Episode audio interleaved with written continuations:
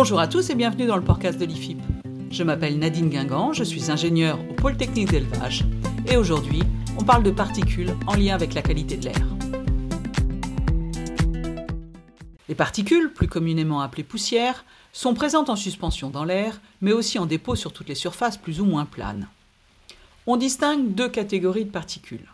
Les particules dites primaires, c'est-à-dire celles qui sont générées par une source identifiée, et les particules dites secondaires, qui sont quant à elles issues de réactions chimiques complexes à partir de gaz présents dans l'atmosphère. Ainsi, la réaction entre l'ammoniac et les oxydes d'azote présents dans l'atmosphère conduit à la formation de particules secondaires. C'est pourquoi on dit que l'ammoniac est un précurseur de particules. Mais nous aurons l'occasion d'en reparler dans un prochain podcast dédié à l'ammoniac. Focalisons-nous maintenant sur les particules primaires. En fonction de leurs origines, ces particules sont plus ou moins grossières on les différencie en fonction de leur diamètre. Ainsi, on parle de PM10 pour les particules dont le diamètre est inférieur ou égal à 10 microns et de PM2,5 pour les particules de moins de 2,5 microns. Les PM2,5 sont aussi souvent qualifiés de particules fines, alors que les PM10 sont qualifiés de particules grossières. À titre de comparaison, un cheveu humain fait entre 50 et 70 microns de diamètre et un grain de pollen a une taille inférieure à 10 microns. La taille des particules est très importante dans leur qualification, car elle va d'une part déterminer la durée où elles vont rester en suspension dans l'air, mais d'autre part aussi la possibilité qu'elles ont d'atteindre l'appareil respiratoire inférieur des animaux et des humains qui les respirent. En effet, plus les particules sont petites, plus elles pourront passer outre les barrières naturelles de l'appareil respiratoire des porcs et des humains. Elles peuvent ainsi atteindre les alvéoles pulmonaires et engendrer des pathologies respiratoires diverses qui, pour certaines, peuvent conduire à la mort de l'individu. En France, Santé publique France considère que les PM2,5 sont responsables de près de 48 000 décès prématurés par an. La possibilité qu'ont les particules fines de rester en suspension plusieurs jours, voire plusieurs semaines, leur permet de parcourir de très longues distances.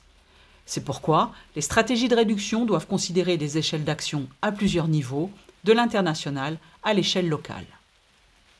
En France, 24% des PM10 et 10% des PM2,5 sont émis par l'agriculture. Ce sont surtout les cultures, avec entre autres le travail des sols, qui contribuent aux émissions agricoles de particules. L'élevage n'est responsable que de 9% des émissions nationales de PM10 et de 4% des PM2,5. La contribution des porcs est très faible, avec 1,5% des PM10 et 0,5% des PM2,5. Dans l'ambiance d'une porcherie d'engraissement, la concentration en PM10 est inférieure à 1 mg par mètre cube d'air, alors que celle en, PM2,5 est inférieure à 0,5 mg par mètre cube d'air. À titre de comparaison, à Paris, la concentration moyenne annuelle dans l'air était de 0,25 mg pour les PM10 et de 0,1 mg par mètre cube d'air pour les PM2,5 durant l'année 2019. En élevage porcin, Lorsque les animaux sont élevés sur caillebotis, les particules sont principalement générées par l'aliment. A l'inverse, dans l'ambiance des bâtiments sur litière, les particules proviennent principalement du substrat qui compose la litière. Avec de la paille, on aura principalement des particules grossières, alors qu'avec de la sûre, particulièrement si la litière est bien entretenue et donc sèche, on aura principalement des particules fines. Pour les élevages sur caillebotis, le mode de présentation de l'aliment peut agir sur la concentration en particules dans l'ambiance des bâtiments. Les aliments sous forme de farine vont générer plus de particules et des particules plus fines que des aliments de type soupe qui vont être très peu émetteurs. La gestion des effluents est aussi importante. Des mesures réalisées en élevage montrent que le stockage des déjections en préfosse sous les animaux conduit à une production de particules plus importante que si les déjections sont évacuées régulièrement comme c'est le cas avec le raclage par exemple.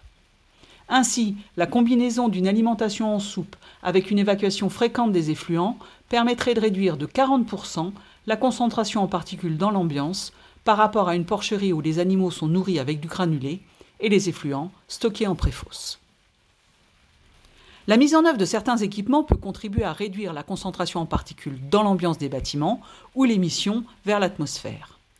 Ainsi, les rampes de brumisation dans les bâtiments, utilisées pour refroidir l'ambiance et ou pour le pré-trempage avant nettoyage des infections, permettent de gonfler les particules et ainsi de favoriser leur sédimentation sur les surfaces.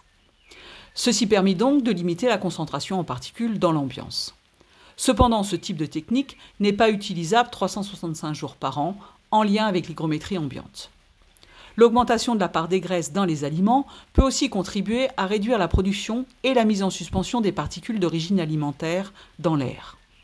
Le traitement de l'air extrait des bâtiments par lavage permet quant à lui de réduire les émissions de particules vers l'atmosphère avec des efficacités supérieures à 80%.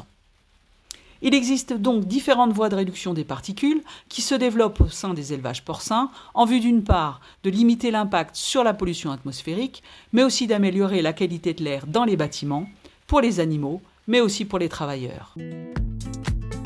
A bientôt pour un nouveau podcast sur l'environnement.